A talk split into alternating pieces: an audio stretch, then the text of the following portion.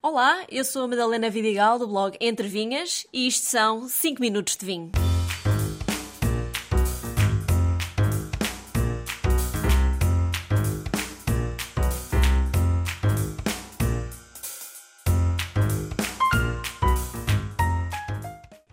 Vem à lata, o bag box e outros formatos de vinho que são todos bem-vindos, sem preconceitos, mas cada um com o seu propósito. E para este episódio, claro que tive que dar uma oportunidade ao vinho de lata, neste caso, o Gatão. É um vinho branco, região do vinho verde, e feito com as castas Azal, Pedernã, Trajadura, Avesso e Loureiro. Provei com algumas reservas, confesso, mas fiquei surpreendida pela positiva. É meio seco, ligeiramente frisante, mas ao mesmo tempo cítrico e com uma boa acidez e algum corpo também, já que estagiou dois meses sobre borras finas. Tem 9% de álcool, por isso bebi-o bastante fresco, num dia quente e soube-me lindamente. Nos últimos anos tenho vindo a abrir os meus horizontes em relação ao vinho, seja em estilos, seja em formas de vinificar, na maneira como é consumido e até no tipo de embalagem. Se queremos democratizar a bebida vinho e torná-la acessível aos mais diversos públicos, então defendo que se devem criar diferentes opções de consumo. Por vezes a garrafa de vidro, a rolha de cortiça e todo o ritual de abertura do vinho torna-se um pouco intimidante para quem está a dar os primeiros passos no vinho ou para quem apenas quer beber um copo simples à refeição. O conceito da lata não é, obviamente, feito para conter vinhos de guarda, vinhos com estágio de madeira, vinhos que precisem de envelhecer e beneficiam de alguma oxidação que a garrafa de vidro com rolha permite. A lata é para aqueles vinhos leves, frescos, simples e divertidos, vinhos jovens, sem madeira e de consumo imediato. É um vinho para levarmos para todo lado, de abertura fácil e rápida. Se não, imagine o cenário. Dia de calor intenso e vocês estão com os vossos amigos na praia. Alguém aparece com uma lancheira de latas mergulhadas em gelo.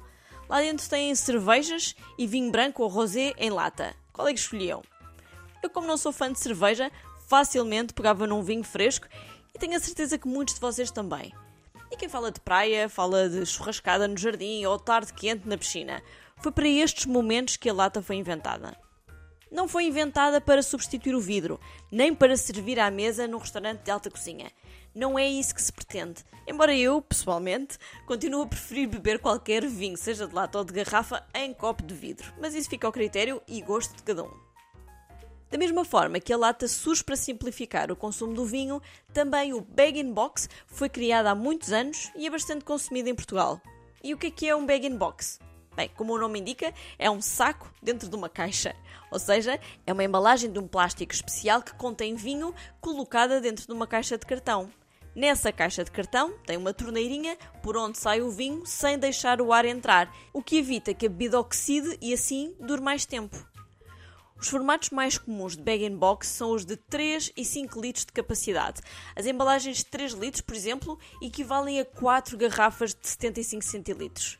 O tempo de duração do bag-in-box depois de aberto pode variar, mas idealmente aguenta um mês. Atualmente também já existem os bag-in-tube, saco num tubo e não numa caixa, que é a mesma coisa, mas neste caso apenas com o um máximo de 3 litros. E voltando à lata, esta permite um alto nível de conservação do vinho, mantendo-se sempre no máximo de frescura. As paredes opacas de alumínio bloqueiam qualquer entrada de luz e de oxigênio no seu interior. E para quem se preocupa com o impacto que as latas possam ter no ambiente, posso adiantar que isso também foi tido em conta. Os vinhos em lata, ao contrário do que se pensa, têm uma reduzida pegada de carbono, já que a taxa global de reciclagem da lata de alumínio é cerca de 3 vezes superior à do vidro. Além disso, não só se utiliza menos energia para refrigerar uma lata, dado que as paredes da lata são bastante finas, como é necessário menos energia para o transporte da lata. Resumindo, menos espaço, menos peso, menor consumo energético. Claro que se tirarem a lata para o lixo normal ou deixarem esquecida na areia da praia, então os danos são gigantes, portanto, não se esqueçam de reciclar a lata. Este gatão que provei hoje é vinho branco, mas também já encontrei marcas com vinho rosé ou até mesmo claretes, um estilo de vinho tinto mais leve e que encaixa perfeitamente neste formato.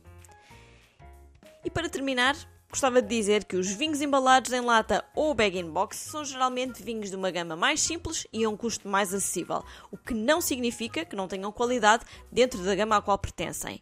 Cada vinho tem o seu momento, a sua forma de consumo, a sua personalidade e qualidade. A lata ou a box nunca vão substituir o vidro. O que importa é perceber e respeitar esta bebida, entender os diversos estilos e tratar cada vinho como cada um merece. Um brinde a todos e até ao próximo episódio.